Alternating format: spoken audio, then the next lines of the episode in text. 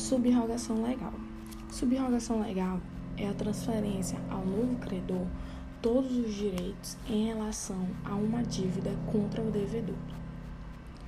Há uma substituição de pessoas, porém não há extinção da dívida.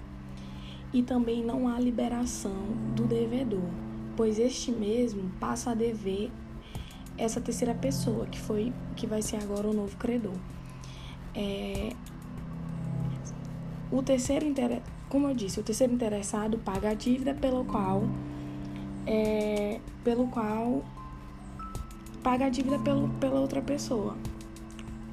É, aí, dentro disso tem a subrogação convencional, que é quando a pessoa empresta ao devedor a quantia para acabar com a dívida, com a condição do credor ficar satisfeito. É, artigo, tem os artigos 346 a 351 do Código Civil.